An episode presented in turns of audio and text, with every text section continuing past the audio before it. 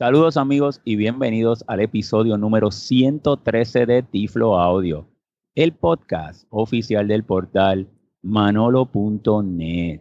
Como siempre reciban un tecnológico saludo de este su amigo José Manolo Álvarez, grabando hoy, bueno, por medio de la tecnología, yo desde San Juan, Puerto Rico, pero tengo unos amigos que están grabando desde España porque estamos haciendo un episodio, y es uno muy especial, donde varios podcasteros, como pues yo le he llamado, eh, amigos, eh, expertos en el área de la tecnología, eh, usuarios del área de la tecnología y que también graban podcasts de tecnología, nos hemos unido para grabar un podcast especial y esperemos que todos los años poder continuar a hacerlo y hacer un aporte hacia eh, nuestro colectivo.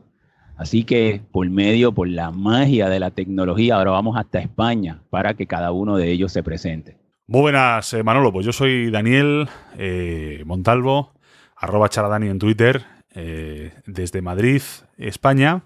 Hola, buenas. Pues Karina Ramírez, arroba cariucr en Twitter, por aquí también desde Madrid.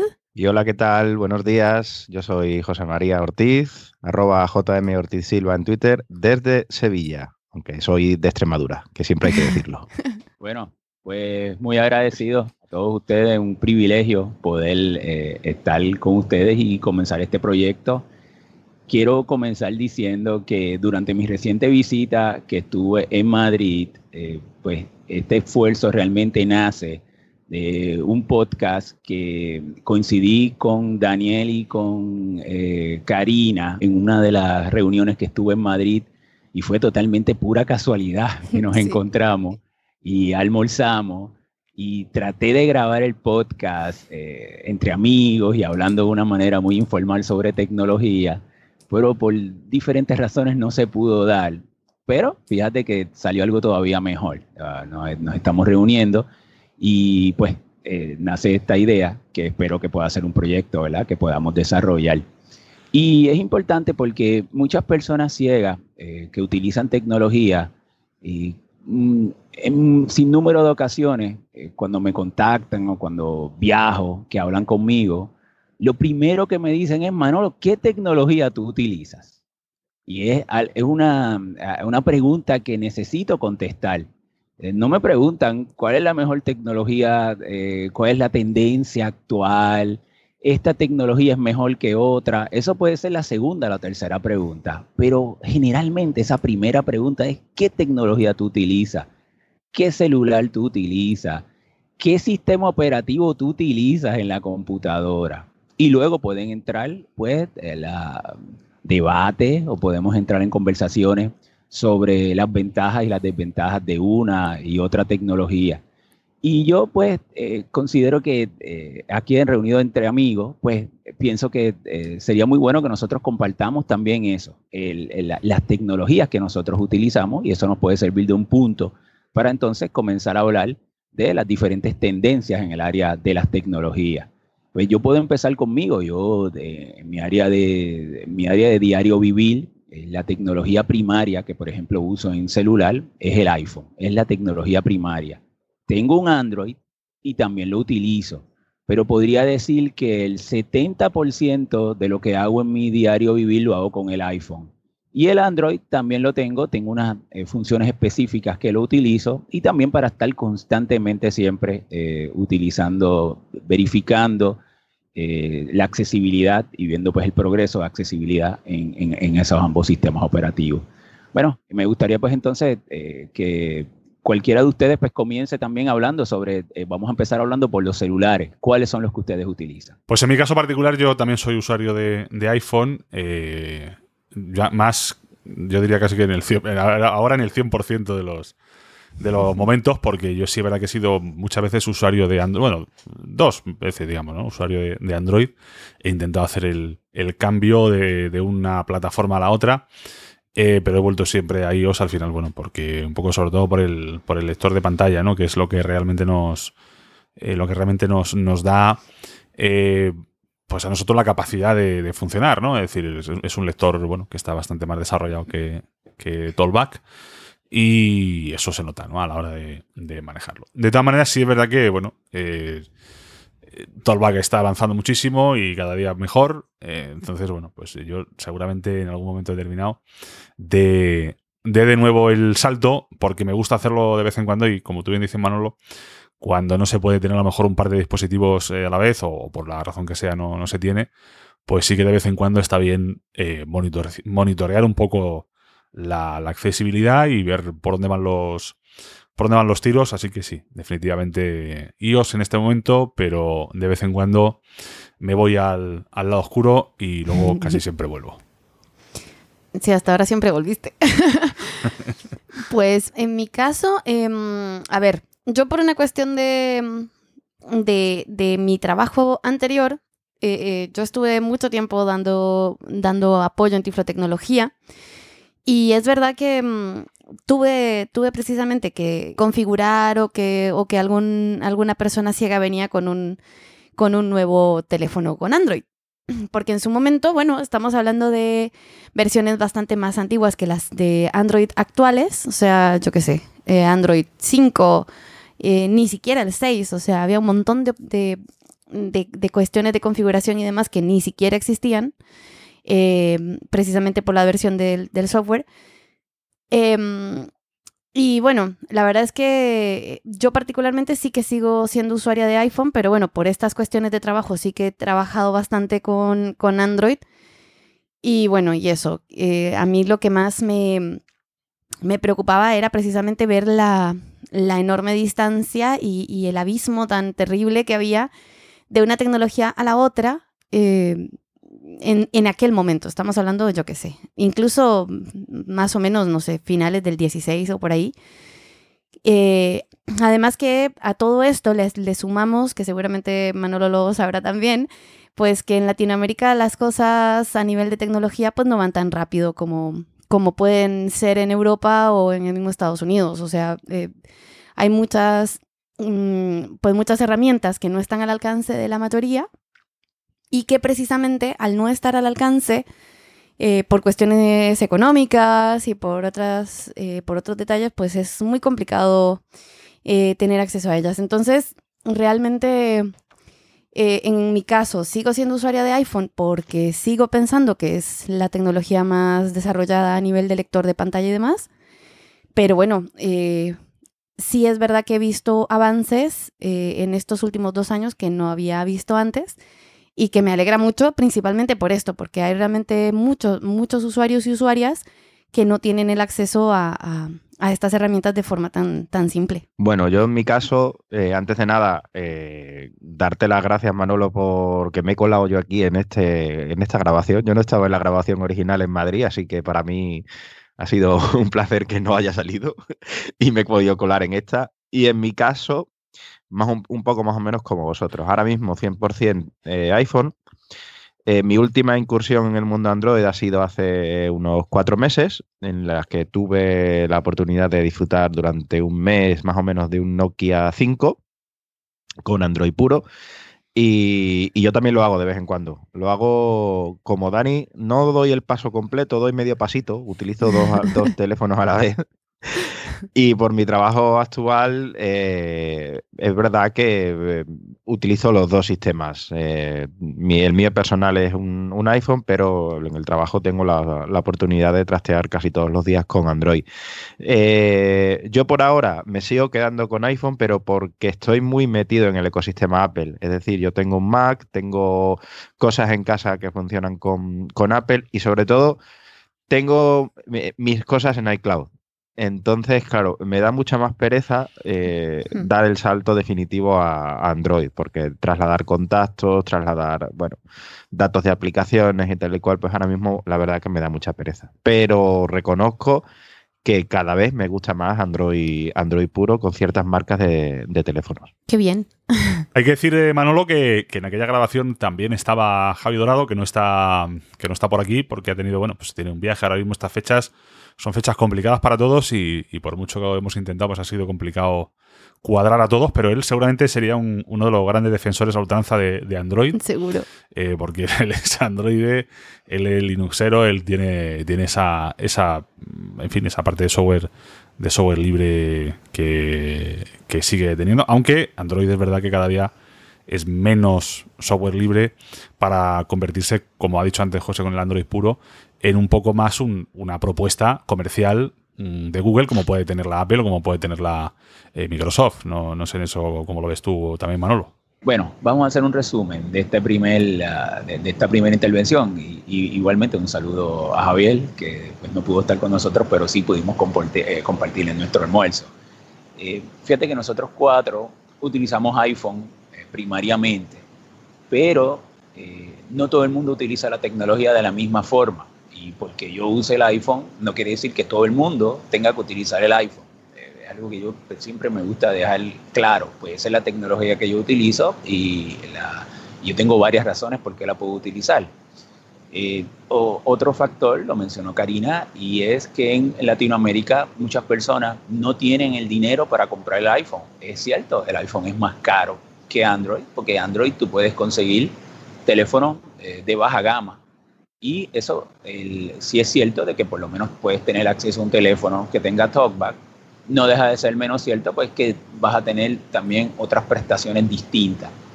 Y pues cada uno tiene acceso a la tecnología de acuerdo a diferentes factores. Y el costo, sin lugar a dudas, es un factor que incide para ese acceso. Por lo tanto, no, en nuestro podcast no queremos eh, que vean de que una tecnología es mejor que otra, no, es la que nosotros utilizamos las diferentes razones que nosotros lo, lo hagamos, pero no siempre se puede llegar a la, a, lo que, a la aplicación óptima de la tecnología. A mí me gustaría tener una línea braille de 80 eh, celdas en el escritorio de mi trabajo y otra en, el, en mi casa. Y no, tener una de 40 para leer cómodamente, ¿verdad? Pero que no, no tengo el dinero ni, ni tengo ni y aunque tuviera el dinero tampoco eh, la inversión no resultaría lo más práctico para mí. O sea que, siempre hay un elemento de decisión de la persona basada en diferentes factores. Mm. Y es bueno, ¿verdad?, que de las diferentes tecnologías que nosotros vayamos a estar hablando, pues siempre tengamos eso, porque eso es lo que es la verdadera aplicación de la tecnología. Por lo tanto, si tenemos el iPhone en, en términos prácticos de desarrollo, sí el, VoiceOver tiene un desarrollo más avanzado que el TalkBack. Eso, la, razón, el, área de que es, eh, Apple desarrolla su área de accesibilidad, está más centralizada que el área de accesibilidad de TalkBack.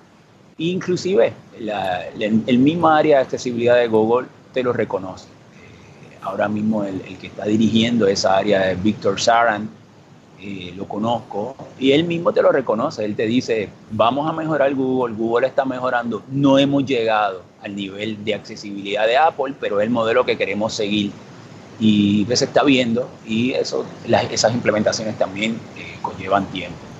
Así que pues, básicamente fíjate que la, ambos, los cuatro utilizamos iPhone, eh, creo que entendemos que el desarrollo está mucho más avanzado, eh, más completo, el de su lector de pantalla VoiceOver. Y pues no, no sé si ustedes quisieran eh, abundar algo más sobre eso o si no, pues entonces hablar de algunas de las aplicaciones más comunes que nosotros usamos en, en nuestro teléfono. dejo el espacio para que ustedes, entonces cualquiera de ustedes aporte. Yo sí, sí que quería comentar que una de las también cuestiones, y ya engarzando seguramente con el tema de las aplicaciones, una de las cuestiones sobre todo para las que ellos em, es más eh, confiable a día de hoy todavía, en el, en el, sobre todo en el uso nuestro, ¿no? Es un poco las, las eh, prestaciones que te, que te permite eh, desde la caja, ¿no? Como quien dice, desde el momento en el que uno pues abre el, teléfono y lo, y lo conecta. ¿no? Es verdad que pues en Google se ha incorporado la posibilidad ya de hacer con dos dedos el gesto o con el volumen arriba y abajo. Eso está, está definido y, en, Android, en stock Android funciona bien. Pero eh, el mero hecho, por ejemplo, también de la integración con Siri, eh, activa VoiceOver, desactiva VoiceOver, etcétera, etcétera, es algo que en Google todavía no está, que no sé la información última que tendrás tú, Manolo, pero yo recuerdo precisamente a Víctor Charan eh, comentar en, la lista que eso era un tema en el que Google todavía pues no había dado su brazo a torcer, o sea que no daba permiso, ¿no? Porque al final se trata un poco también de un tema de permiso a los diferentes servicios que se ejecutan en el, en el sistema operativo y que mm, eh, Google no, tenía intención de dar ese permiso para que los servicios de accesibilidad se pudieran activar a través del, asistente de Google. Eso es un poco también un problema, ¿no? Un problema a la hora sobre todo de, configurar el dispositivo y de resolver problemas que en un momento determinado se pueden producir con el uso del dispositivo, cuelgues, reinicios inesperados, etcétera, que de manera eh, autónomas no se pueden, no se pueden resolver, ¿no? Yo quería comentar también un poco de mm, referente a lo que decías eh, de esto de, que sí, que efectivamente no quiere decir que la única tecnología que exista sea iPhone, ni mucho menos, o, la marca de Apple o lo que sea. Em, y que cada usuario pues tiene, tiene sus diferentes posibilidades. Lo que sí creo es que también depende mucho del, usuario que sea o de la usuaria. A veces tenemos eh, digamos, a mí me, ha pasado de, decir, es que realmente para esta persona, yo lo que quisiera es que pudiera tener un iPhone, porque, porque no es gente, digamos, son, son personas, em, digamos, que quieren hacer un uso mucho más básico, mucho más em, simple del dispositivo, y muchas veces... Eh, pues con, los dispositivos que, a los que tienen acceso eh, o a los que se tiene acceso a nivel de, económico y a nivel de, mm, de, Latinoamérica, pues a veces se quedan un poquito cortos. Entonces, realmente que en eso sí que, mm, sí que a mí me, me ha pasado mucho, mucho. De, de, por ejemplo, mm, no, no es una generalidad ni mucho menos, pero por ejemplo las personas eh, más mayores o las personas que, por ejemplo, han perdido la vista hace poco tiempo y que apenas están adaptándose a una nueva realidad y a una nueva manera de percibir el mundo y demás. Eh, muchas veces yo pues me he encontrado con esto, con que realmente es gente que no tiene todavía tanta habilidad a la hora de utilizar un dispositivo como, como, como, los, como los diferentes eh, modelos de teléfono con su pantalla táctil y demás, y que sí realmente es una pena no poder acceder de forma más fácil a, un iPhone que realmente e, en este sentido es bastante más intuitivo y bastante más sencillo de utilizar que, los distintos o, que algunos de los diferentes modelos de, de, Android, principalmente de gama baja, porque es que al final de cuentas eh, la gama baja la vas a notar eh, en la manera en la que responde la pantalla, en la manera en la que se pueden, eh, que te responden los gestos de talkback. O sea, hay un montón de cuestiones que no te pasan en iPhone y que pueden llegar a pasarte en Android. Entonces, en ese sentido sí que, sí que a veces es, es complicado. Pues hablando de eso un poco, Karina, yo em, echo de menos, sinceramente, un terminal que no sea ni iPhone ni Android echo de menos un terminal más básico todavía, porque tú hablas de, lo básico que, es y de lo intuitivo que es manejar un iPhone. Eh, es impresionante la cantidad de gente mayor o gente que, mm, no quiere complicarse la vida o gente que, lo que tú dices, acaba de perder la vista y que está cambiando la forma de percibir las cosas, que le cuesta un mundo manejar una pantalla táctil por más que la pantalla de, iPhone sea eh, intuitiva es intuitiva para nosotros que estamos acostumbrados. Pero explicarle a una persona que no ha manejado una pantalla táctil en su vida, una persona de, 70 años, de 80 años, o, a una persona que ha visto es más fácil. Pero, pero una persona que no ha visto nunca y que tiene ahora una edad, eh, hay gente que sí, que lo, lo, percibe perfectamente y les cambia la vida. Pero hay otro núcleo de personas que yo creo que es que están ahora mismo muy, muy abandonadas y es muy complicado. No hay ningún terminal eh, económico mm, que permita manejar el teléfono a personas que no quieren una pantalla táctil. Sí, sí, hay, hay, un par de terminales por ahí, pero que son, son caros, son bastante caros, sobre todo para las prestaciones que, que dan. Quiero decir, eh, estamos hablando de precios por encima de los 400 euros, 400 dólares. Eh, eso no es un teléfono económico, por más que, hmm. alguien se lo pueda permitir. Entonces, para mí, para mí falta un terminal que permita todavía más facilitar el acceso a la, tecnología a todo el mundo. Fíjate, José María, que en, ese sentido, eh, quizá la solución no venga por medio de un terminal, como bueno, como estamos acostumbrados, que ha sido un poco la, la disrupción última en tecnología, ¿no? Hace 10 años que salió el iPhone y eso sí realmente fue verdaderamente disruptivo en tanto en cuanto eh, bueno, pues nos facilitó acceso a una eh, tecnología que en ese momento nos estaba en fin, prácticamente vedada y las soluciones que había, ojo, que las había por, por ser justos también con todos, pues tampoco eran eh, unas soluciones que nos, que nos parecieran cerradas y, correctas. Pero es que ese tipo de, de uso que tú eh, mencionas ese tipo de uso de gente mayor que quiere tener comunicación con sus seres queridos y que quiere disfrutar, en, fin, de la tecnología de una manera, eh, si quieres, un poco más eh, relajada y más de, de, introducción, se puede dar perfectamente con los dispositivos llamados ahora mismo altavoces inteligentes, ¿no? Porque incluso esos dispositivos permiten ya establecer contacto y llamar a personas en base a una agenda de contactos predefinida por los usuarios, ¿no? Como hace, por ejemplo, el, eh, los dispositivos de, Alexa y como, en fin, entiendo que también harán los otros dispositivos. Con lo cual se abre un poco un, cruce de caminos que, vamos a ver dónde termina, ¿no? Porque no es tanto a lo mejor que el, usuario se tenga que comprar un teléfono de ese tipo o que se tenga que fabricar un teléfono de ese tipo, como que el usuario con un altavoz inteligente al que él sea capaz de decirle eh, fulano, por no despertar a nadie ahora, ¿no? Llama a mi hijo o llama a Fernando o a Manuel y, eso pueda, pueda hacerlo él. Eso, eso está. Sí, pero ya, ya dependes de estar en casa, estar con ese altavoz. La gente quiere un teléfono para poder recibir llamadas en cualquier sitio. Quiero decir, si la gente no quiere. A mí me lo han dicho. Si es que yo quiero un teléfono con teclas que hable. Hmm. Todos entendemos que la cosa van evolucionando, pero es verdad que hay que reconocer que hay gente que se queda, que se queda fuera. No sé, Manolo, qué pensará de, de esto. No, eh, pienso, coincido, coincido con ambos, fíjate, coincido contigo de que esa alternativa no la hay. Y entonces uno tiene que estar buscando alguna aplicación, el teléfono que tiene, eh, tratar de cambiarle su presentación, su canfil para que sea más sencillo, buscar algún shell en Android, hay programas que te permiten entonces presentar una lista, llamar, pero al fin y al cabo, pues ya se requiere un conocimiento y se requiere también que esa persona pues eh, siga unos pasos y, aprenda. No es que hay un teléfono que simplemente tenga teclas físicas, muy pocas teclas físicas y me sirven para hacer llamadas y demás. Eso pues sí definitivamente creo que ahí hay un nicho que se puede atender. Y lo que menciona Daniel, pues yo lo he visto en los Estados Unidos. En los Estados Unidos, en los centros de rehabilitación para las personas mayores de edad, ya se le está dando Alexa o se le está dando Google Home porque es una, una, alternativa muy natural porque estás usando la voz y, es una alternativa que, es totalmente accesible para la persona ciega, aunque está accediendo a tecnología típica del mercado.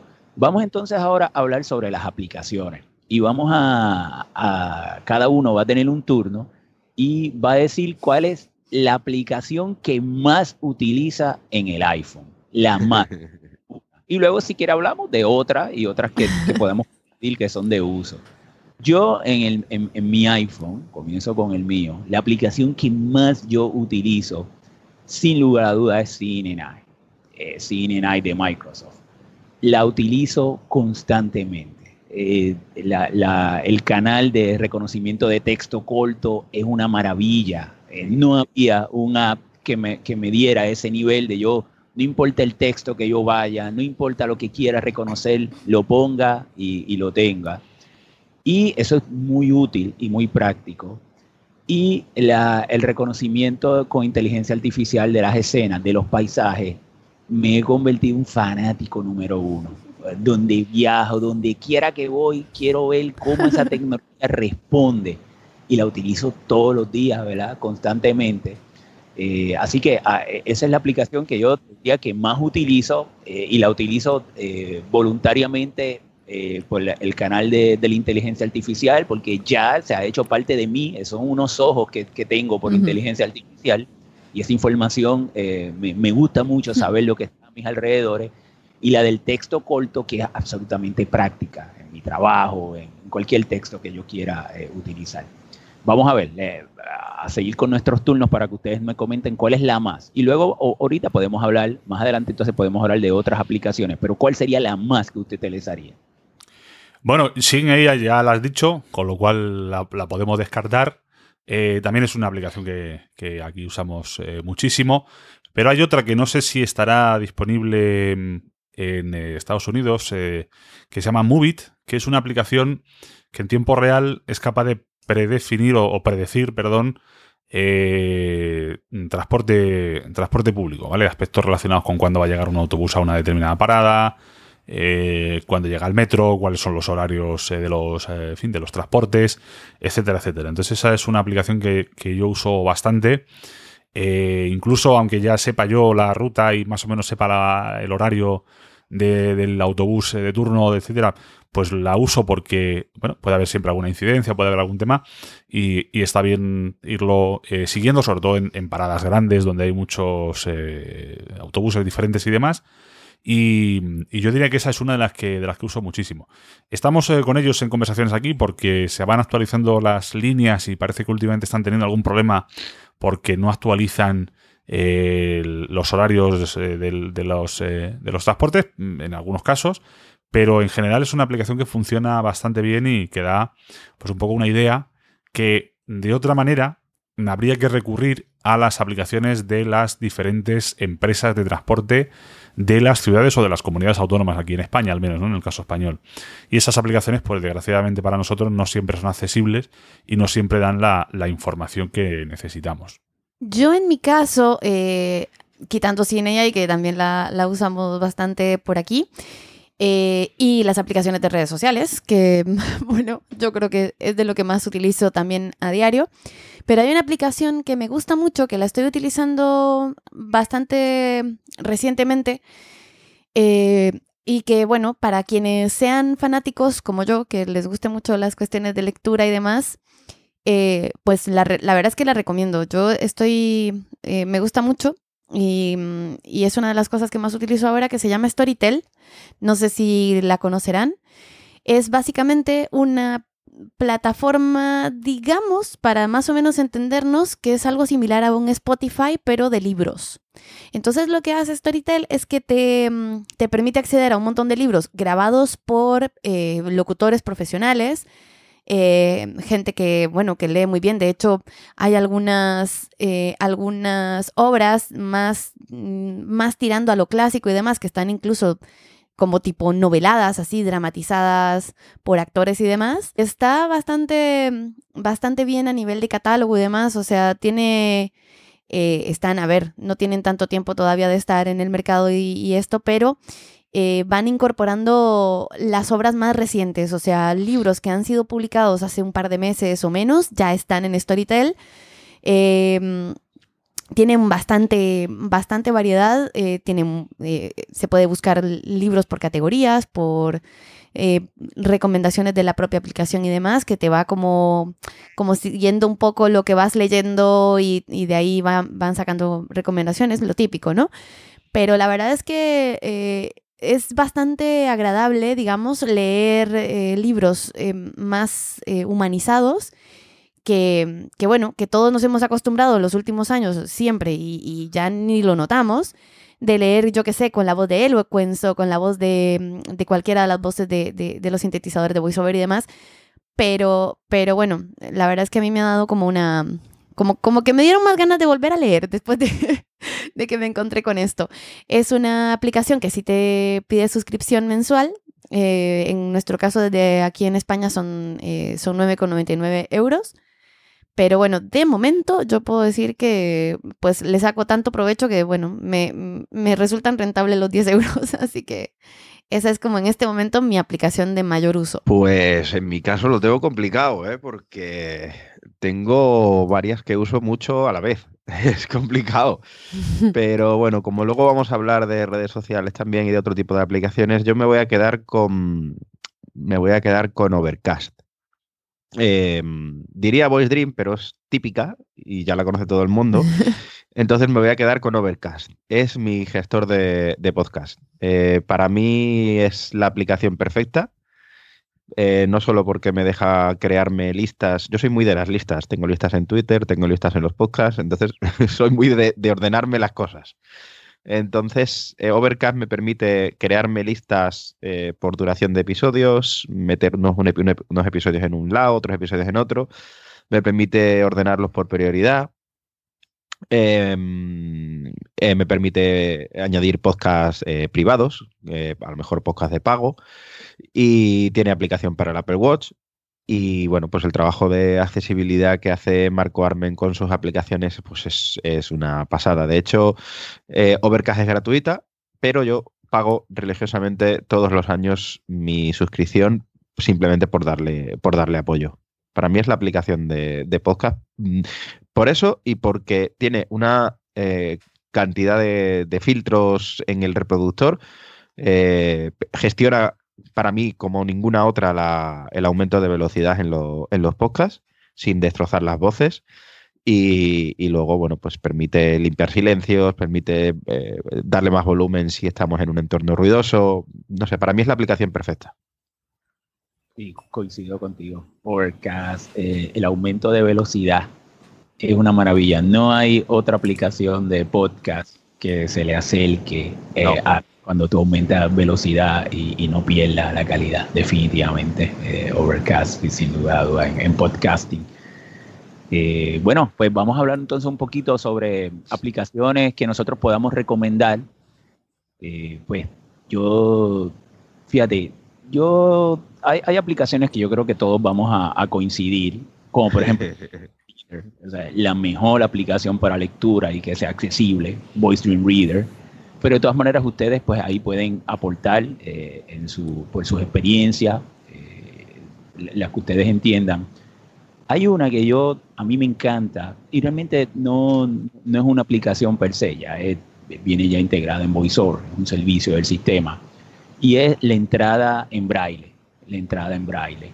Y yo la utilizo muchísimo también para, con, mi iPhone cuando no tengo a la mano mi teclado, mi línea braille o un teclado externo QWERTY, lo utilizo mucho y me ha ayudado grandemente a adquirir grandes velocidades y a, mantener esa, esa, combinación del braille y la tecnología.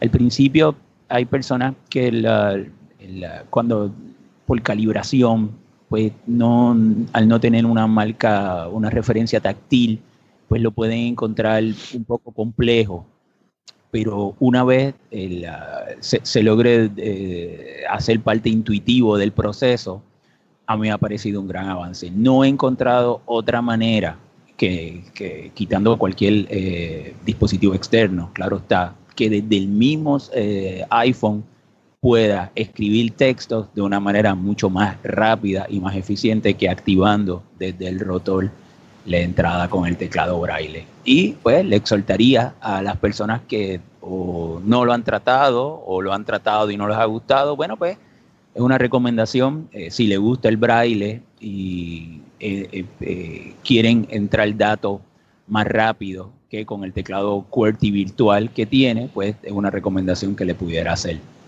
Eh, y pues, básicamente es Voice Dream Reader, eh, Overcast en, la, en las de podcast y en las de GPS yo utilizo a, Soundscape, que es una aplicación de Microsoft que es bastante reciente y pues eh, me, gusta mucho la manera en que yo pueda, tengo que utilizarlo con unos audífonos, sí, en ese sentido pues para poder obtener mayor beneficio.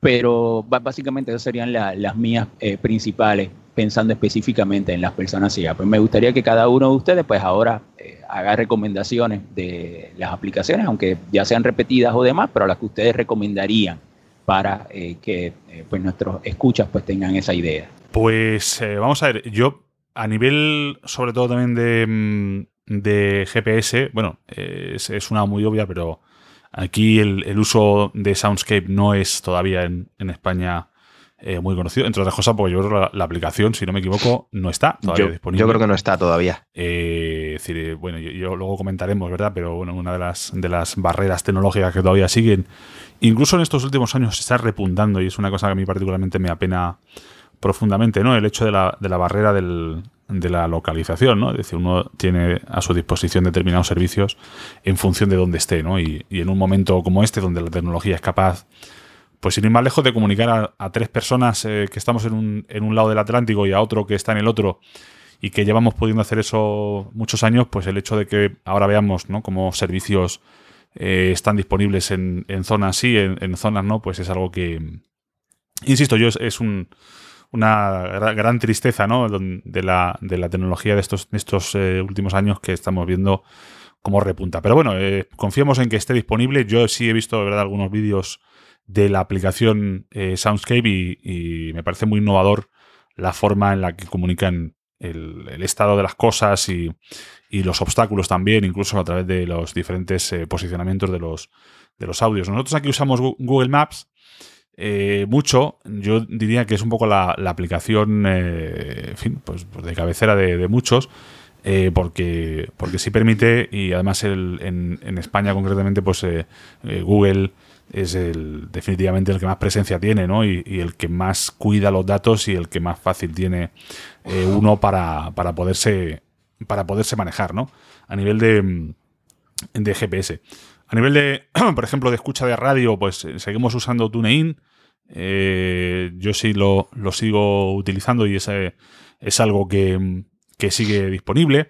También eh, yo uso mucho eh, alguna aplicación para grabar podcasts o, grabaciones de audio en el, en el iPhone, como es el caso de, de VozJock. ahora se llama Backpack Studio, la aplicación.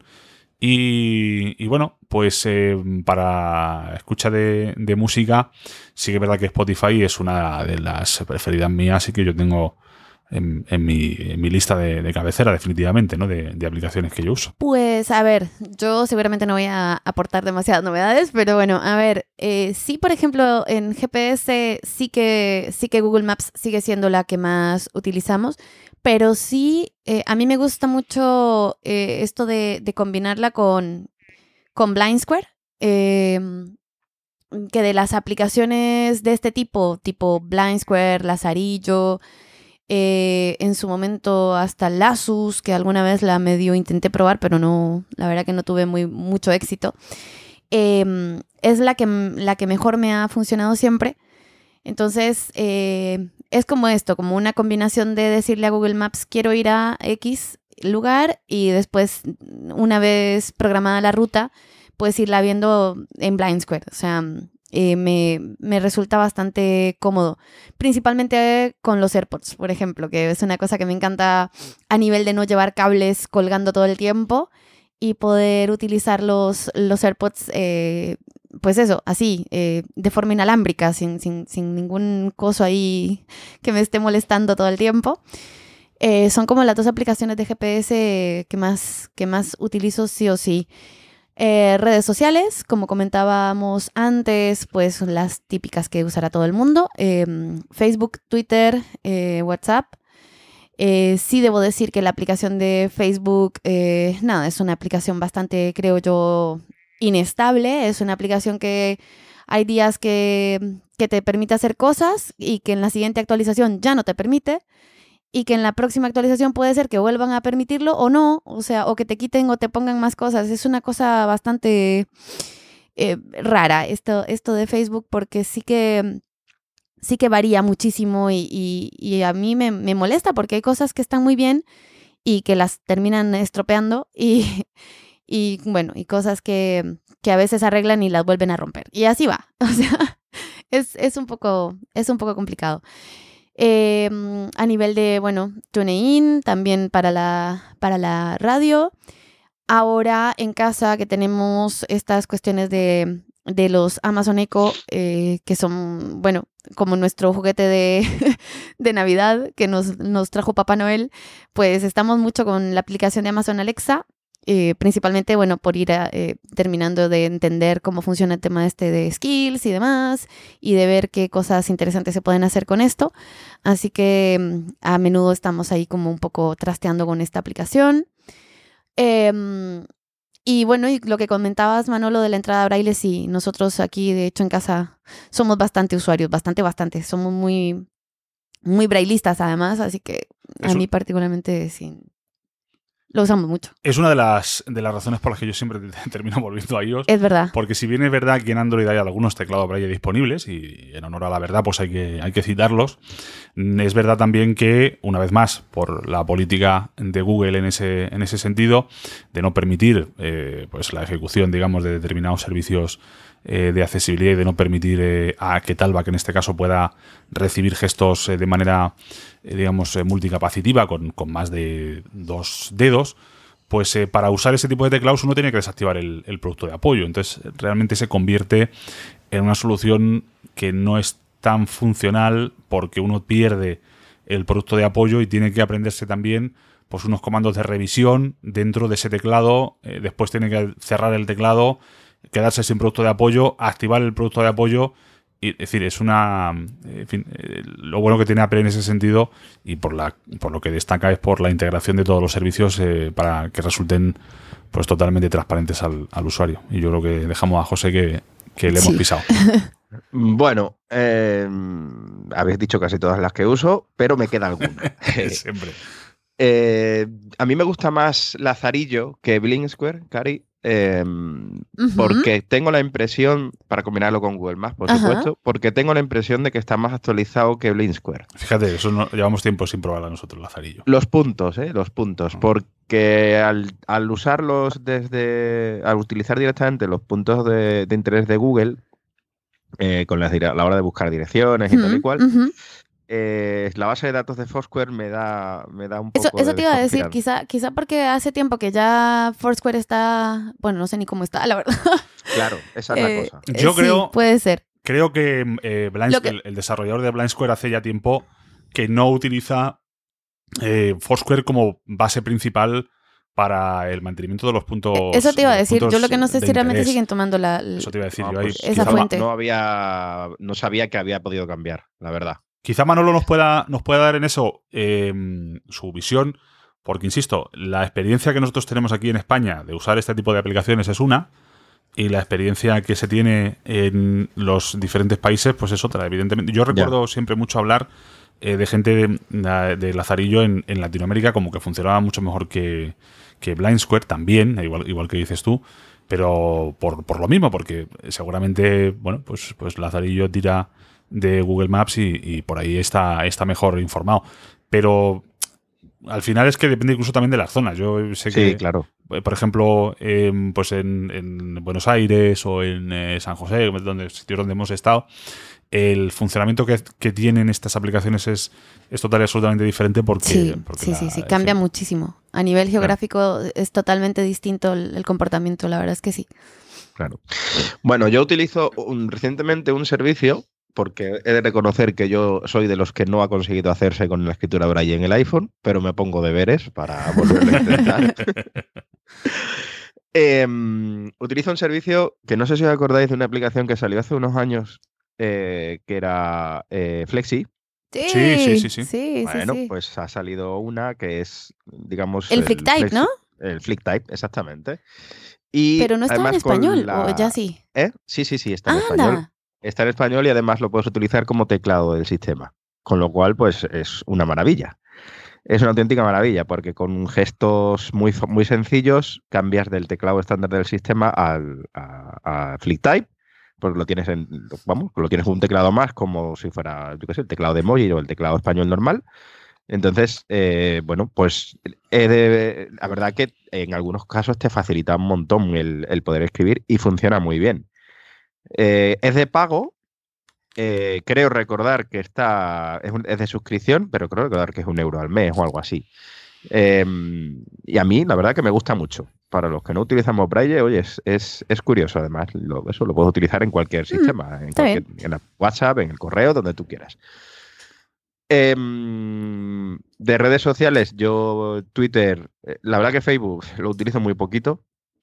Y en Twitter me sigo quedando con, con Twitterific. Por más que Google, que, Twitter haya capado algunas, algunas cosas, yo me sigo quedando con, con Twitterific. Me gusta más que la aplicación eh, oficial porque yo tengo mi manera de usar Twitter. Como decía antes, tengo listas y yo las listas las tengo en la pantalla principal de Twitterific y, en Google, o sea, en Twitter mm, tengo que sacarlas cada vez y es un poco, un poco rollo. Yo me sigo quedando con, con Twitterific. Eh, servicios de radio, sí, igual, TuneIn, aunque en España hay una aplicación que se llama Radio España FM que funciona muy bien y la tienen muy cuidada y, el tema de la accesibilidad también lo tienen eh, muy en cuenta.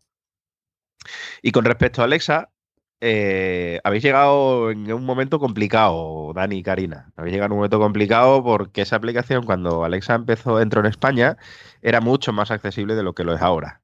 Sobre todo lo estamos el tema, de las, el tema de las skills era totalmente diferente. No tiene nada que ver y ahora eh, manejar las skills es un auténtico suplicio. Bueno, nosotros tenemos un, Lo hemos resuelto. Un, episodio, vamos a hacer aquí publicidad cruzada en el canal de Karina Ramírez donde se cuenta eso un poco.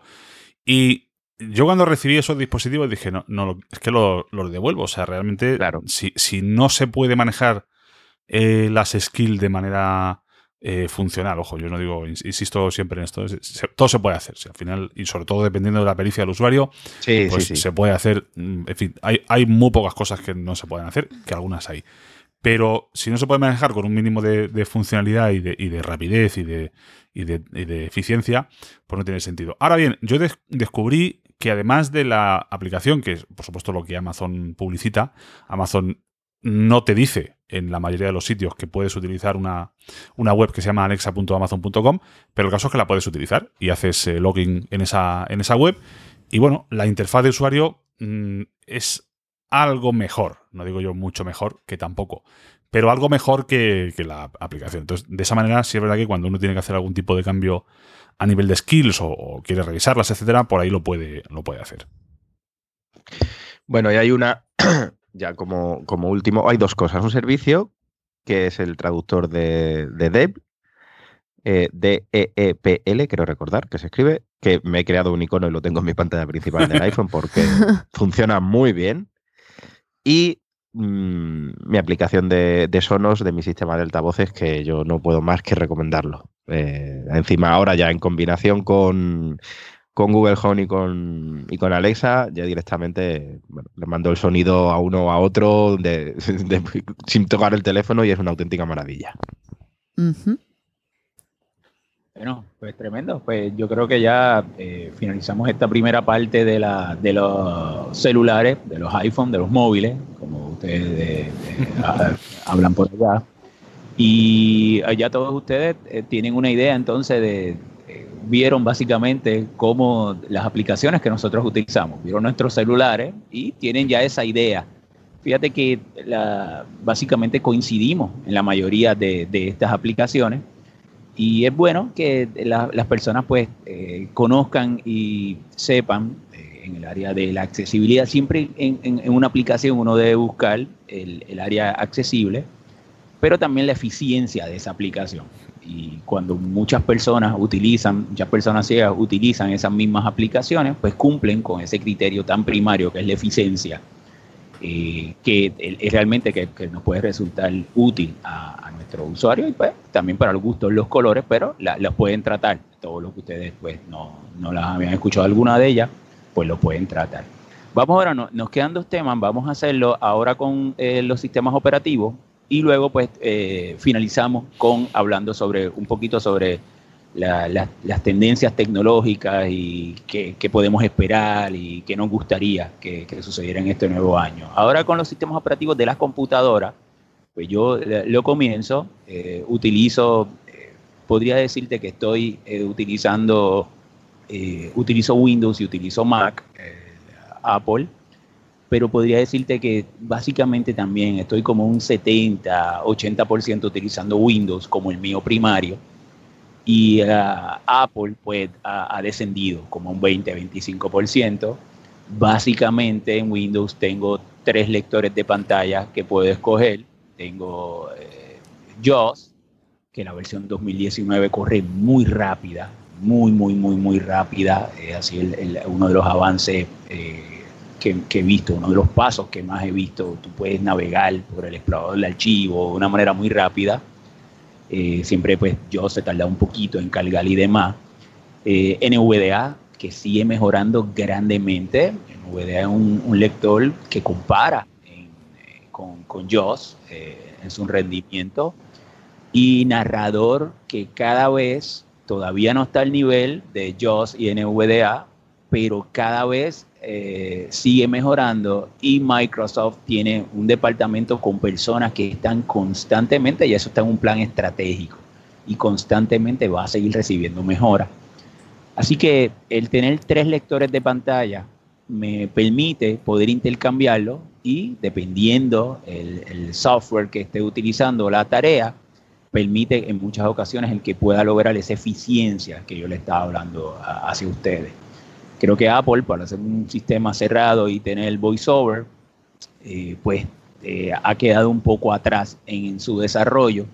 Y bueno, pues para ser justo, son, eh, usted puede decir, son tres contra uno, es parte del mercado y es parte en que funciona Apple y demás, pero en este momento para las personas ciegas, pues no noto que VoiceOver tenga actualizaciones con mejoras significativas. Y bueno, pues eso básicamente es la cómo yo utilizo ahora mismo las computadoras. Y pues me gustaría que en este turno cada uno de ustedes me, hablara pues cuál es el sistema operativo en las computadoras que más utiliza en su día a día.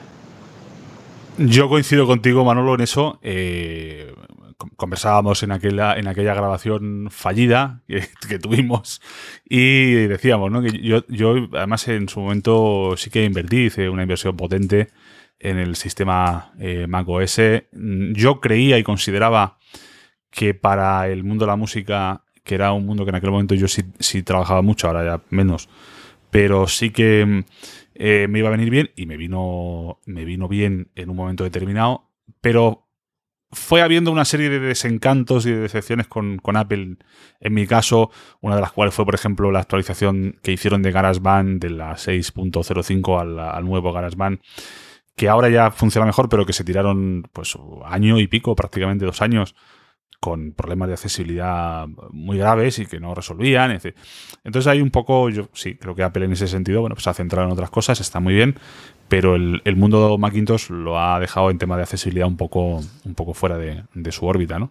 Y para centrarnos más en VoiceOver, eh, pues efectivamente, VoiceOver era un lector de pantalla que en el momento que salió, pues tenía muy buena pinta y, además se veía que se incorporaban mejoras y demás, pero yo sí veo que últimamente pues eh, tiene bastante poco, bastante poco en lo que se mejora y, errores eh, sobre todo a, nivel de navegación en, Internet y errores eh, con, en fin, con la gestión de la memoria también, por ejemplo, ¿no? Es decir, cuando se cuelga la voiceover y se queda en, uso en uso, haciendo, digamos, un, proceso que, a nivel visual pues no debería tampoco de requerir tanta memoria, pues son temas que a mí en su momento me, hicieron abandonar la plataforma. Yo vendí en aquel momento mi Mac y en este momento sí que me llama un poco más la atención y no sé si en el futuro quizá podríamos hacerlo porque la integración que tiene Mac con una solución de, instrumentos virtuales que se llama Complete Control de, Native Instruments es mucho mejor que la que tiene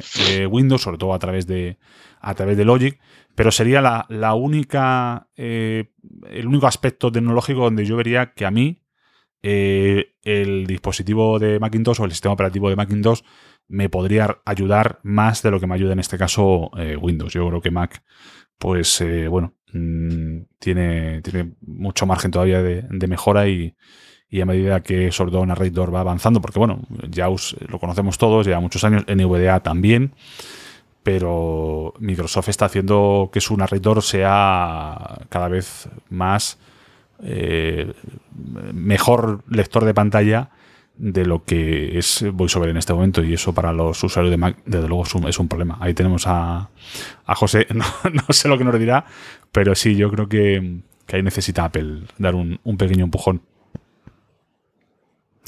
Bueno, yo particularmente eh, he sido pues el, el 95% de mi vida tecnológica ha sido Windows. Em, tuve la posibilidad de, de, trastear con un Mac, eh, pues, algunos meses, pocos, unos tres o cuatro meses. Y la verdad es que para mí en aquel momento fue, pues debo decirlo, como una mm, decepción, porque precisamente al ser usuaria de iPhone de hacía ya años y demás, yo me imaginaba que Apple, o sea, que Mac iba a ser una cosa tan guau como podía haber llegado a ser eh, iPhone. Es verdad que todo el mundo te lo dice, sí, bueno, hay que pensar que mm, si estás usando Windows y vas a pasar a Mac, eh, no es que sea mejor o peor, es que es diferente, qué sé yo, que hay que cambiar el, chip, que qué sé yo, sí, todo lo que quieran.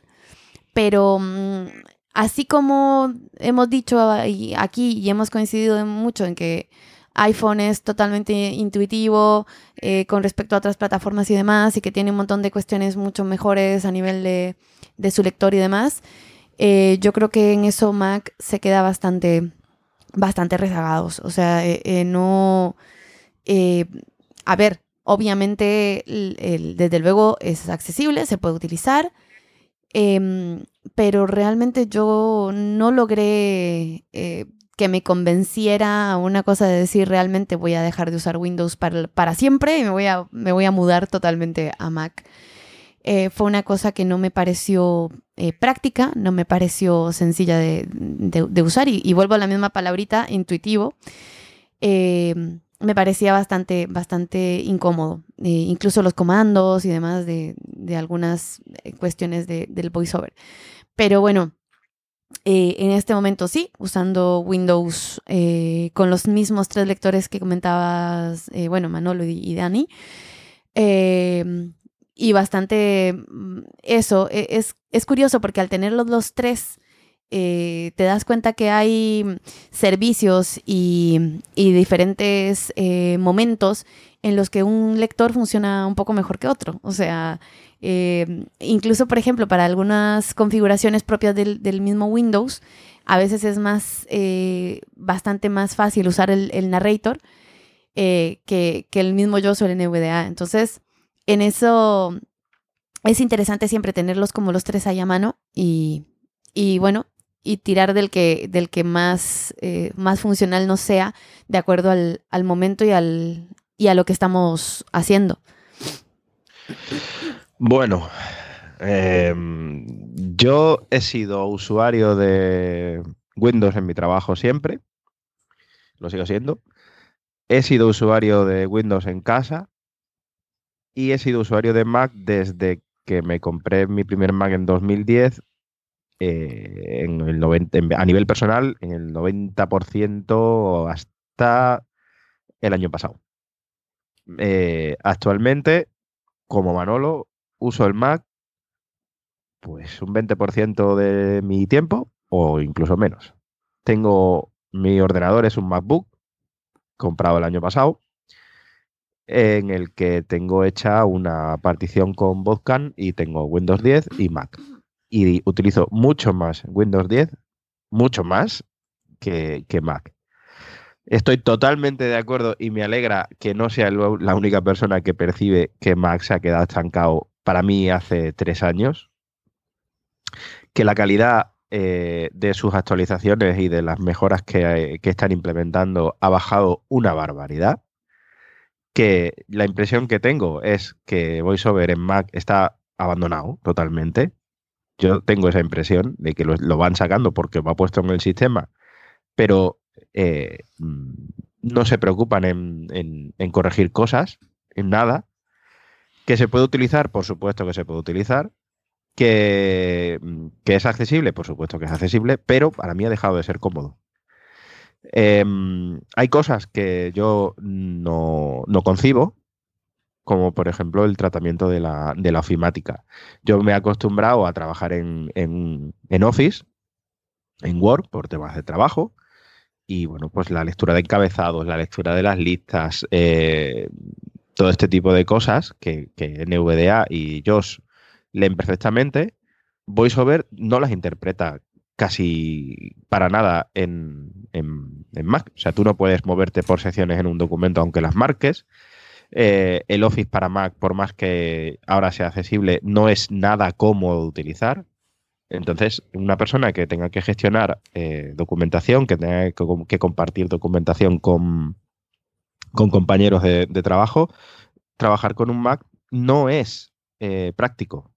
Entonces, ahora mismo yo no lo recomendaría Mac. De hecho, yo soy usuario de Mac y lo, y lo digo cuando alguien me pregunta, yo ahora mismo a ti no te lo recomiendo por esto, por esto y por esto.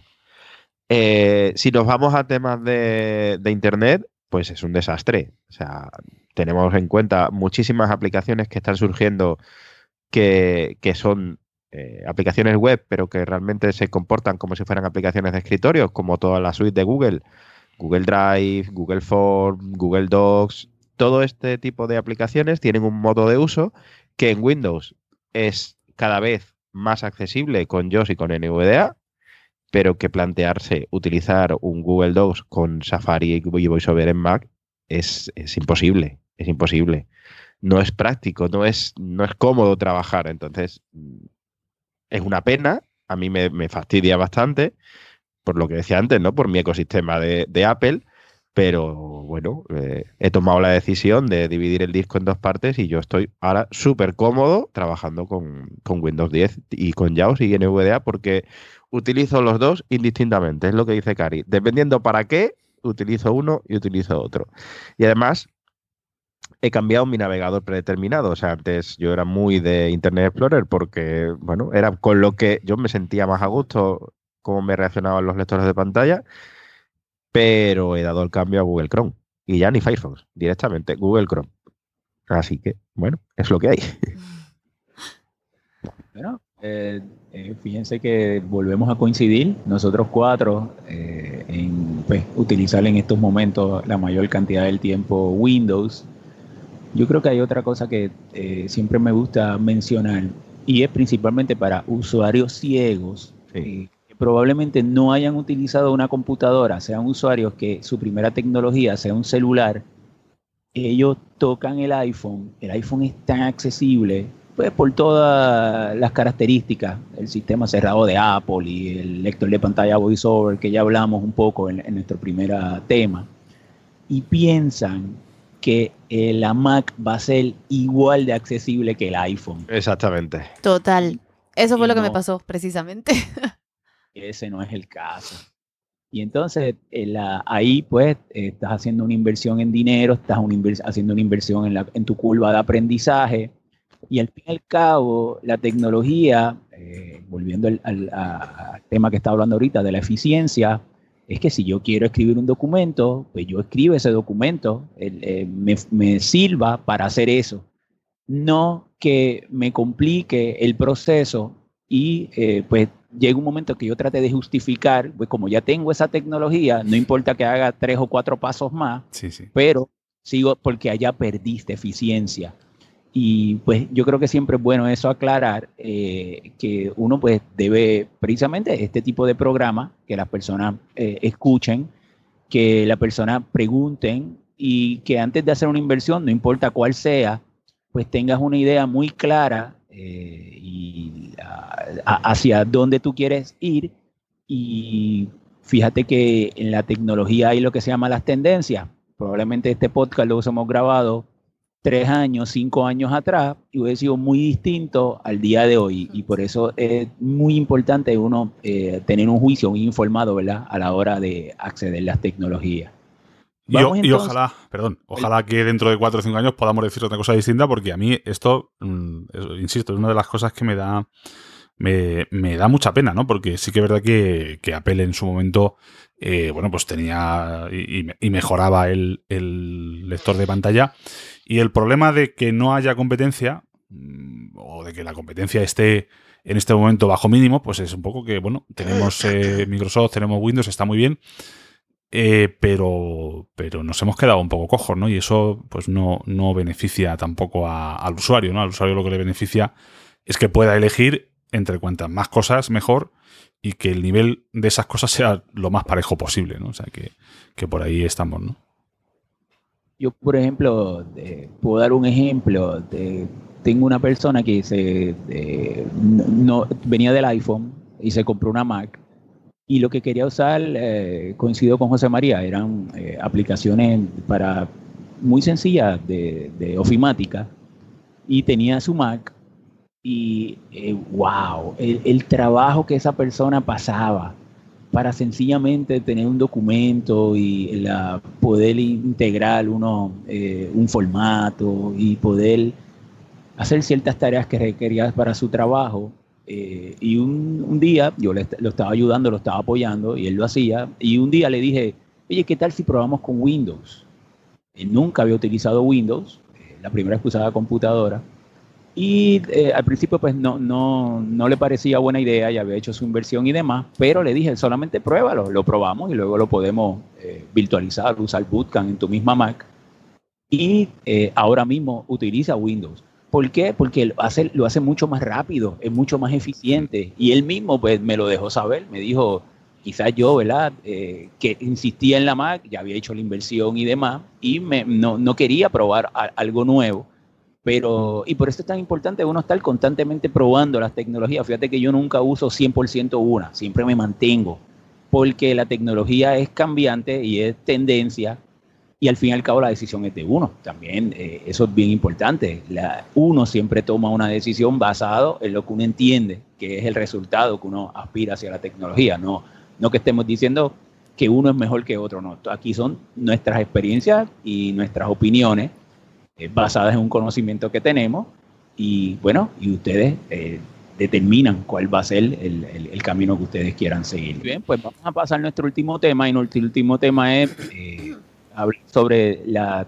tecnologías eh, más recientes que nos impactaron y las tendencias, lo que esperamos para este próximo año. Creo que este año 2018, en mi caso, pues yo empiezo con, con el braille, con el braille.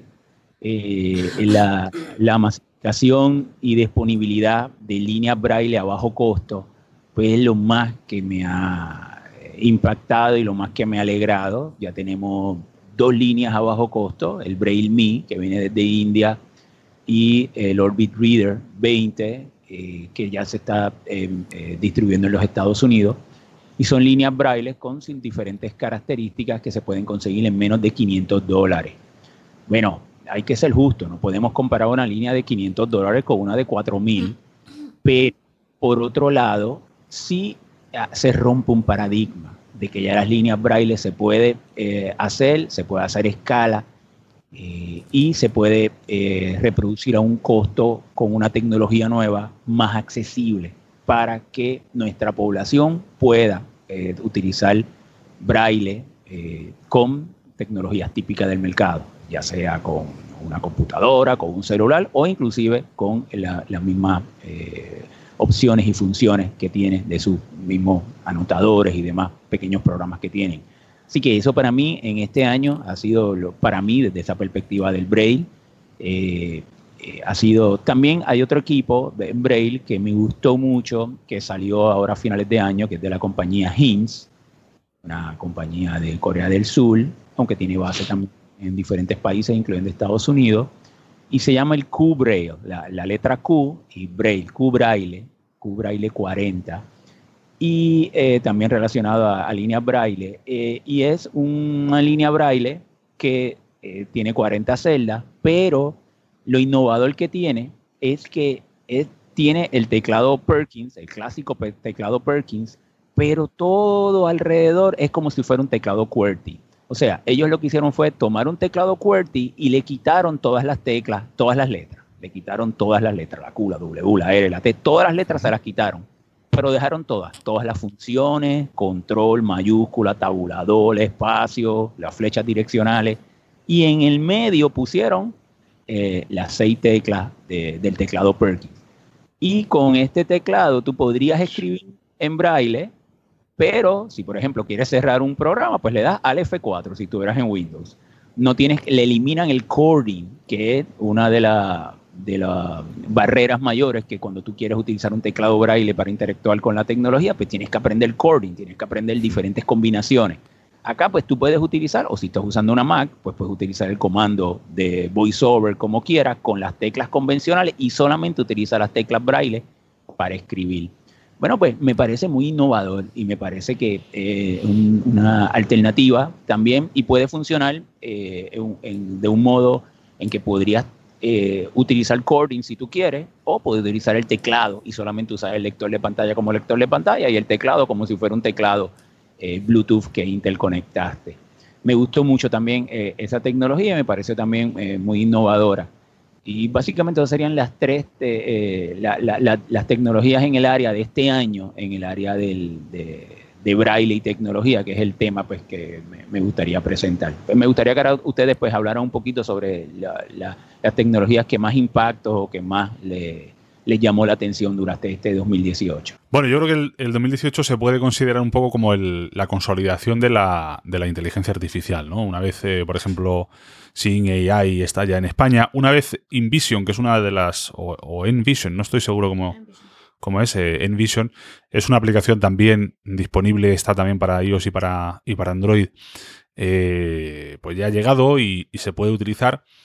Es el año en el que esto se ha consolidado y yo espero que, bueno, pues eh, la consolidación no signifique estancamiento y que podamos ir sacando cada vez más beneficios para nosotros como personas ciegas en, nuestra especialidad, pero no solo, sino también a nivel general bueno, pues como podría usar cualquier otra persona la inteligencia artificial que la podamos usar eh, nosotros, ¿no? Esa, es una. La siguiente más es un, es un deseo eh, que, que, una realidad todavía, porque es verdad que los altavoces y los, eh, digamos, asistentes inteligentes pues están de manera incipiente llegando al mercado hispanoparlante. tenemos a Alexa, tenemos a Google Home, tenemos a, a Apple con su HomePod, pero bueno, como decíamos antes, ¿no? La experiencia que se vive con un cacharro de esos en inglés es total y absolutamente distinta a la que se vive en, español, ¿no? Entonces, pues ojalá que eso se pueda ir extendiendo poco a poco, porque insisto, yo sí creo que es una gran ayuda para determinados perfiles de, personas que, por la razón que sea no pueden o no quieren acceder a un, a un terminal. Esas em, serían mis, mis dos eh, deseos, ¿no? Y, luego, bueno, pues, eh, pues efectivamente el, braille a bajo costo me parece interesante. También es interesante el hecho de que, pues, eh, por ejemplo, Freedom sí está haciendo también una apuesta por dentro de las que son líneas premium y son líneas caras. Estamos hablando de líneas que cuestan 2.000 y algo de dólares, una cosa así pero mm, con esa línea de 2.000 dólares tienes una línea que hace a lo mejor unos años te podía costar pues casi el doble, ¿no? Sin, ir más lejos. Entonces, la bajada de precios en general en el, en el mercado de las líneas Valle está siendo notable.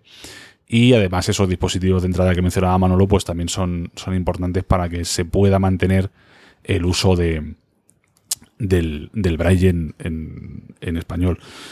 Una cuestión también no tanto relacionada con la tecnología, pero sí relacionada con el propio Braille en sí, es el hecho de que nosotros en, español, en España concretamente, dejamos de usar escenografía hace ya muchos años y esa decisión, bueno, yo creo que fue una de las decisiones más erróneas que se tomó en su momento porque hace una cosa instantáneamente, que es reducir a un porcentaje muy, muy, muy severo la eficiencia, la velocidad con la que uno puede leer braille en español. Y eso se ha traducido en que los programas informáticos en, eh, y las tablas braille en, español no tenemos a día de hoy un sistema estenográfico que podamos utilizar como si lo tienen, pues sin ir más lejos el inglés, ¿no? Y sí existen eh, software que se encarga de traducir eso y, de pasar braille estenográfico a braille computerizado normal, etcétera, etcétera.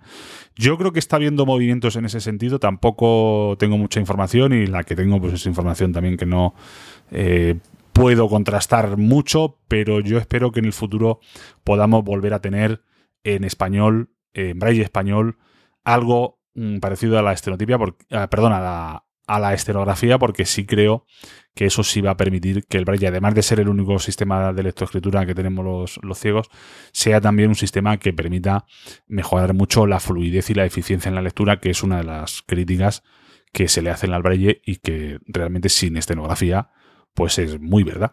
Pues yo coincido también eh, em, con, la referencia a la inteligencia artificial. Yo eh, creo que una de las, eh, de las aplicaciones que todos en este año hemos utilizado con más ganas y con más expectativa y demás ha sido el precisamente CineAI, que, que además, bueno, primero llegó por aquí por España y luego sí que Sí que vi que en algunos países de Latinoamérica, bueno, por lo menos concretamente en Argentina, sé que está disponible, no sé en el resto, pero sí creo que es, eh, ha sido realmente un gran, un gran apoyo. O sea, eh, tener la posibilidad de, de no solo de, de, la lectura de textos, sino además, como lo comentaba Manolo antes, las, las cuestiones de las escenas y demás, pues bueno, es, es una cosa que ojalá precisamente eh, esta tendencia vaya más a, a, más. Quiero decir que que se le vayan encontrando poco a poco más utilidades y que, y que no decaiga, o sea, que sea una cosa que no,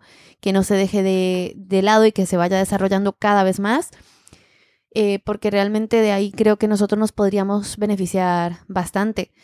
Em, con respecto al braille, sí que es, es eh, necesario y, y, me, ha alegrado mucho también que los costos estén bajando porque realmente, bueno, en Latinoamérica es una de las regiones, Latinoamérica, digo Latinoamérica porque ha sido mi realidad casi toda mi vida, pero obviamente estamos hablando también de realidades, yo que sé, en otros continentes, que realmente es eso, es el eh, que eran herramientas absolutamente prohibitivas, o sea, no había forma posible de acceder a algo, a algo como esto eh, de ninguna de las maneras porque era realmente impagable. O sea, realmente no, no, era, no era posible.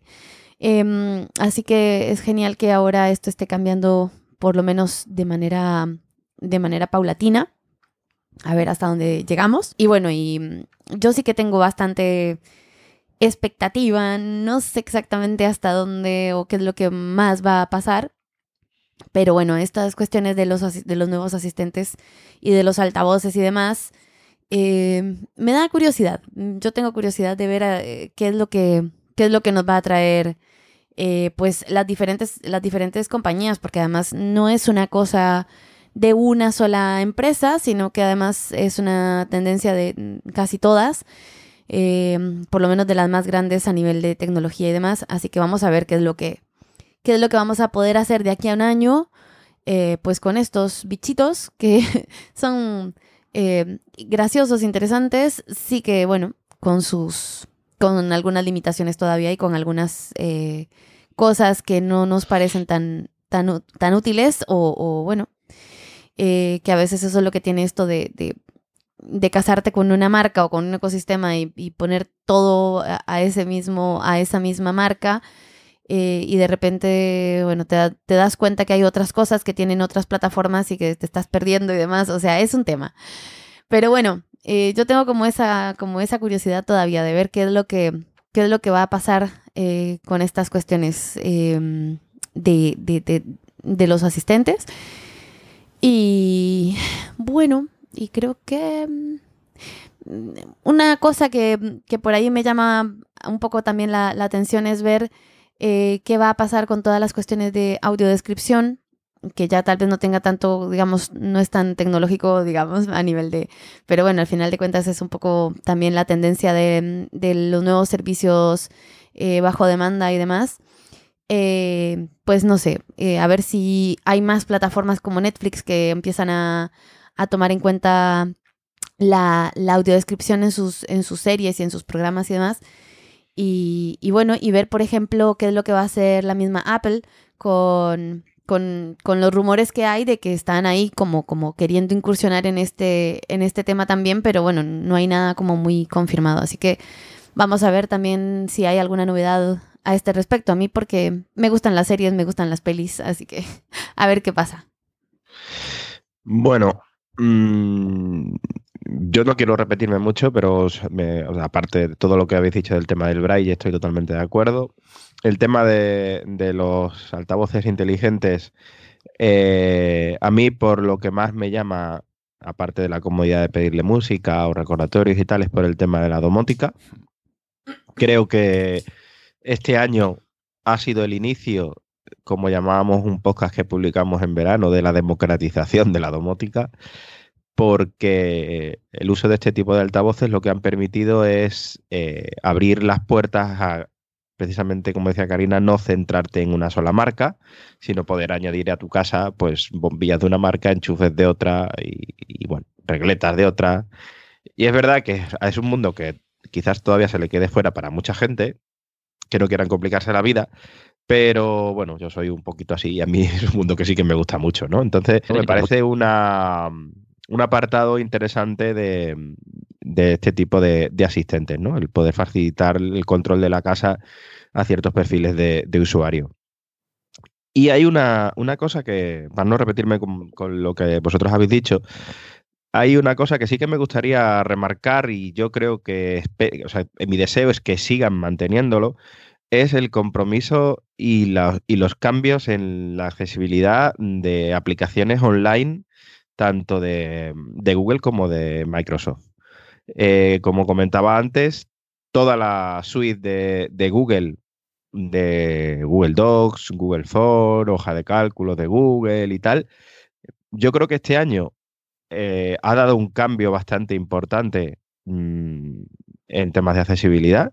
Yo recuerdo que esto me lo enseñó Dani hace ya unos años, pero en mi opinión creo que no, no, es, no era como es ahora.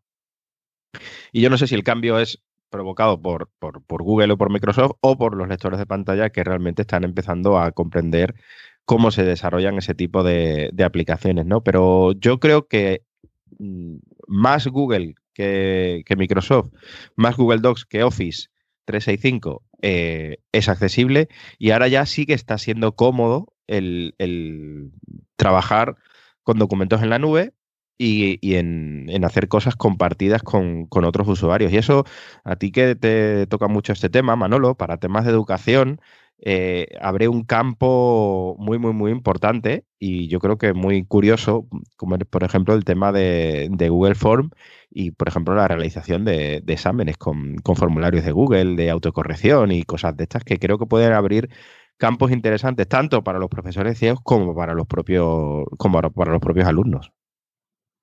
Sí, sí, sin lugar a dudas. Es, una tendencia y el, que podamos mantener un alto nivel de accesibilidad, que pues va a permitir eh, una mayor igualdad en la educación. Estoy totalmente de acuerdo contigo.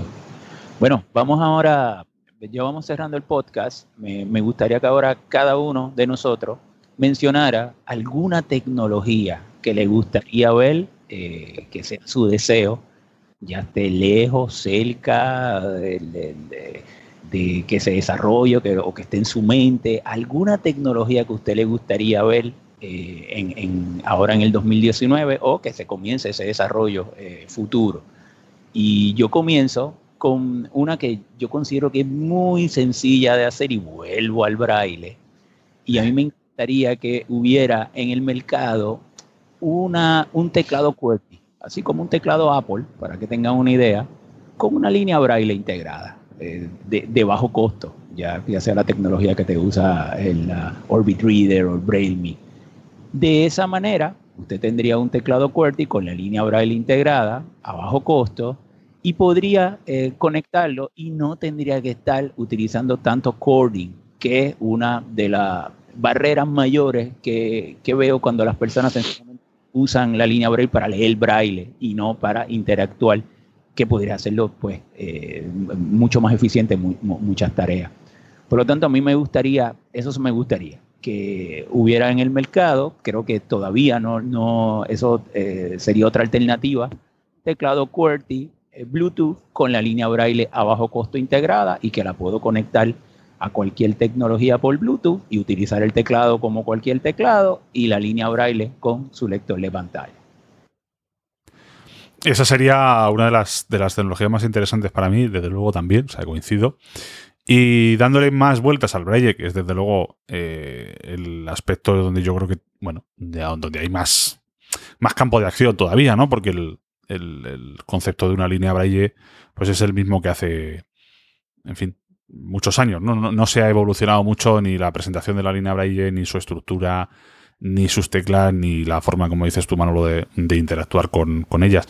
En este sentido, hay dos podcasts de Manolo en los que se explica muy bien cómo está eh, planteado la interacción con los teclados QWERTY, perdón, con los teclados Braille de las, de las líneas Braille, tanto en JAWS que lo tiene ya desde hace muchos años, como en NVDA que se ha puesto, me parece que ha sido este año, que es cuando se ha puesto eso en NVDA y se puede interactuar igual con, la línea Braille, ir a ejecutar comandos de Windows, etcétera, etcétera. Pero yo más me gustaría tener la posibilidad en algún momento de tener una línea Braille que tenga más de una línea. O sea, intentar eh, tener una línea que por lo menos pues tenga tres, cuatro líneas, porque de esa manera conseguiríamos ampliar mucho más el, el contenido que se puede mostrar en braille, reduciríamos mucho más la cantidad de veces que un usuario tiene que darle al botoncito del panning o, de la lectura automática y yo creo que eso sería pues también importante para que pudiéramos considerar el, el braille, una vez más lo digo, como una herramienta eh, más eficiente y más productiva de lo que en este momento lo es hay mucha gente que, no le termina de convencer la línea Braille porque es que la, sensación que yo tengo con esto es que termino de leer y no tengo nada más para leer y, me cuesta mucho trabajo volver y darle al botón de siguiente, etcétera, ¿no? Entonces yo creo que una línea Braille con varios eh, con varias líneas, valga la redundancia, sería también una cosa eh, muy importante. Pues yo compro los dos dispositivos. Alguien que los fabrique, este, yo me quedaría con uno de cada uno. Me encanta la idea. Em, pero bueno, yo para no repetirme mucho con esta historia, a mí me gustaría pues alguna tecnología que de hecho ya la, la hay, eh, pero bueno, que todavía está ahí como empezando y que volvemos un poco a lo que comentaba Dani antes de, esto de la regionalización, o sea, que depende de dónde estemos, tenemos unas u otras eh, cosas, o sea, un, servicio que hay en un lugar pero que no lo hay en el, en el otro. Em, cuestiones que nos permitieran ser eh, cada vez más independientes a la hora de la movilidad, a la hora de, de, desplazarnos, incluso, yo que sé, hasta con las cuestiones de los coches autónomos y demás.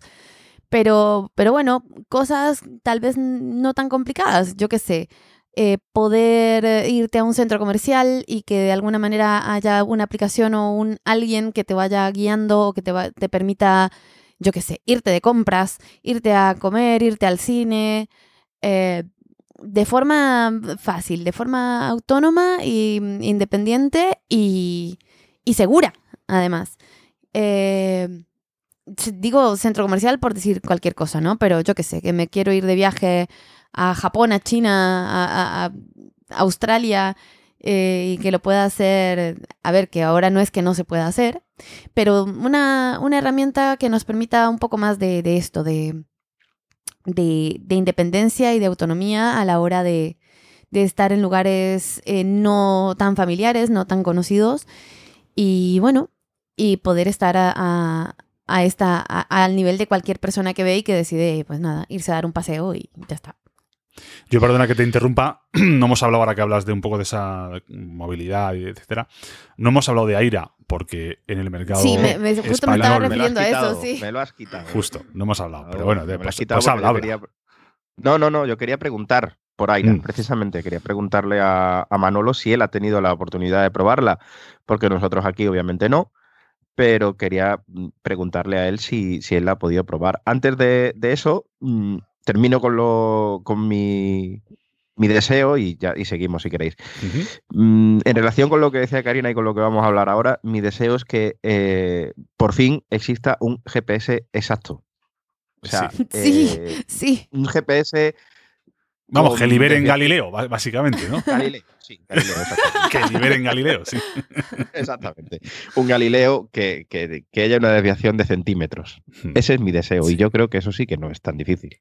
Yo creo que no. porque está hecho. Claro, exactamente. Entonces, Manolo, ¿tú has podido o has tenido la oportunidad de, probar Aira? Sí, sí, soy, usuario de Aira y realmente sí, es una tecnología eh, innovadora. A mí me gustan mucho las tecnologías innovadoras que rompen paradigmas. Básicamente Aira funciona donde por un servicio donde hay un agente, hay una persona que es importante decir que esta persona es una persona altamente cualificada.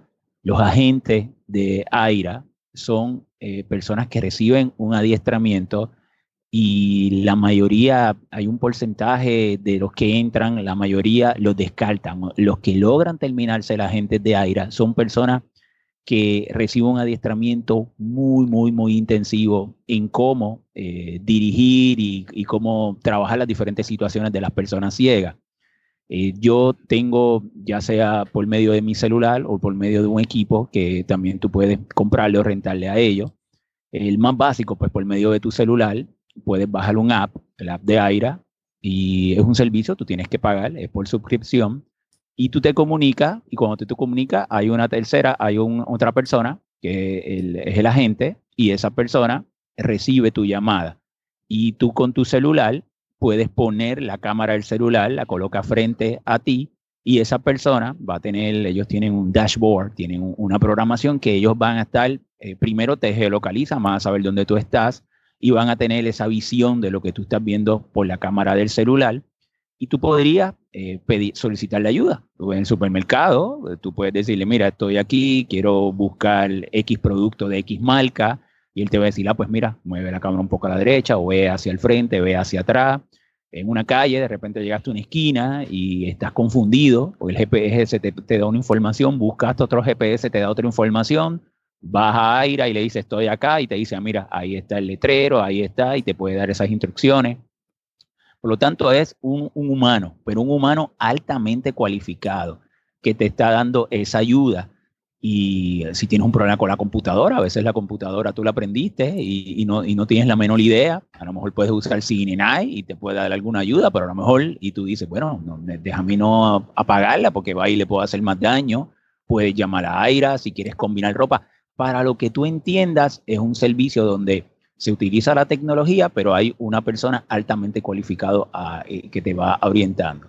Además de usar tu celular, que es la manera más sencilla, también ellos venden unas gafas, las Horizons, y, esa gafa tiene una pequeña camarita integrada. Eh, si tú decides por ese plan, el de la gafa, eh, pues ellos también te envían su propio equipo, un celular con Android que está modificado para ello.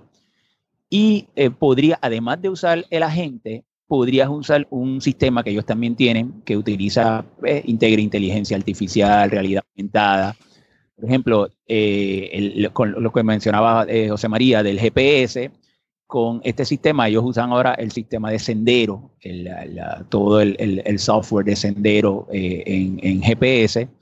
Entonces tú podrías decirle a, la gente, pues mira, yo voy a llegar a X sitio, pero el, el GPS te va guiando la ruta y solamente tú usas el agente, por ejemplo, para llegar al sitio. Para decir, bueno, yo el GPS me llegó aquí, pero como el GPS no es exacto, entonces ahí momento tú lo llamas. Mira, quiero, ah, pues mira, a la izquierda, a la derecha es la tercera puerta, por ahí lo voy viendo. O durante la ruta, si tú entiendes alguna ayuda. Y me parece excelente porque te logra economizar pues minutos, porque el sistema es de acuerdo a los minutos que tú consumes, pues el costo del sistema. Entonces ellos integran eh, servicios donde tú no tienes que utilizar necesariamente la gente, sino lo puedes hacer eh, en tu propia unidad. Así que me parece que es una excelente eh, aplicación de la tecnología AIRA y es muy útil. Hay, en Estados Unidos hay sitios donde también se, se conocen zonas libres de, las zonas AIRA, que son libres de tus minutos. Por ejemplo, ahora mismo hay una farmacia que se llama Walgreens, que es una farmacia que está en todas partes en Estados Unidos. Cada vez que tú estás en Walgreens y, y utilizas Aira, no te cobran tus minutos. En ATT, una compañía telefónica también muy grande en Estados Unidos, si vas a ATT, quieres ver los últimos modelos o quieres eh, utilizarlos, eh, también no utilizas los minutos de aire. Hay supermercados donde también ya participan de ese programa y muchos aeropuertos también en los Estados Unidos, principalmente los grandes entras y estás, eh, una vez tú entras, puedes llegar de un punto A a un punto B al terminal. Yo lo utilizo en los aeropuertos y puedes hacerlo por ti mismo y tampoco te, te, cobran minutos de, de, tu plan. Así que básicamente ese es el, el funcionamiento de Aira. Técnicamente Aira ya funciona 24 horas. Antes pues eh, se, eh, estaba más hacia el mercado de los Estados Unidos. siempre que necesitas una, una, conexión al Internet para que pues, puedas comunicarte ¿verdad? Si, con, con el, tu agente, pero es en inglés, eso sí. Eh, eh, mm. Los agentes son en inglés porque eh, el, mercado que ellos están tocando pues Estados Unidos, ahora mismo Inglaterra y ahora mismo entraron en Australia, Nueva Zelanda, los, los países principales, ¿verdad? Que hablan en inglés. Si tienen alguna pregunta, me la pueden hacer sobre, sobre AIRA. Pues nada, habrá que añadir al deseo de que en breve pues se planteen dar el salto a, Por favor. Al, al mercado español Please, o al mercado please. latino. Ahí el, el- el reto mayor es el costo, porque pues, es un sistema muy costoso porque utiliza tecnologías innovadoras.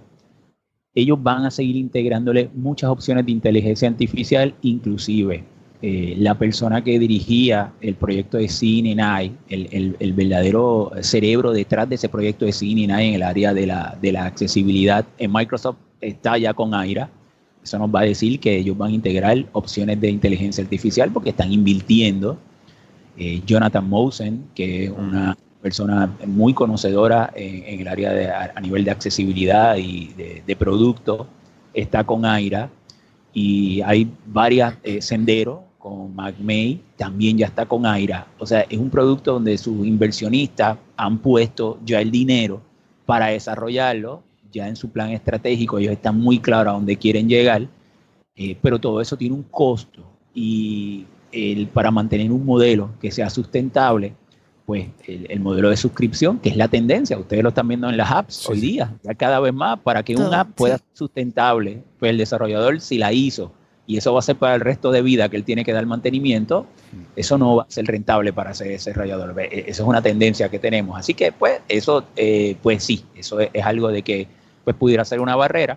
Pues entonces habrían otras maneras alternas entonces para trabajar con eso, el, el, la- eh, el tratar de, de enfrentar eso, pero sí, el, el, el, AIRA es por suscripciones y pues todavía pues el costo pues es un costo. Ellos tienen un plan que es el plan básico, que, que cambiaron los planes ahora, y su plan básico pues son 30 minutos por eh, 30 dólares.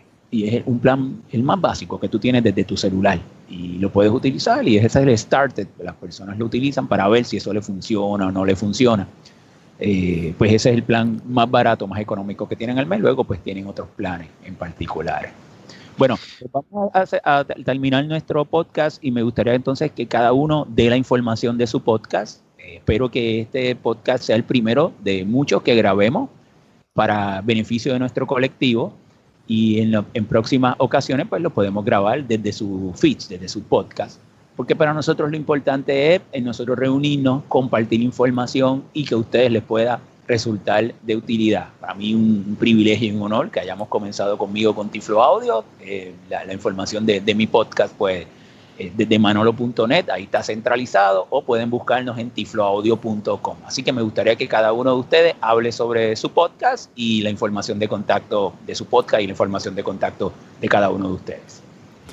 Nosotros estamos, tanto yo como José María, el burro delante para que no se espante, como tanto José María como yo, estamos en Lo Vemos Podcast. Lo Vemos Pod.es es el, la web eh, donde estamos y ahí pues todos los enlaces para suscribirse, todo, estamos en todos los sitios de podcast. eh, me parece que todavía en Spotify y en Google Podcast eh, no estamos, pero estaremos, o sea, eso lo tenemos que arreglar.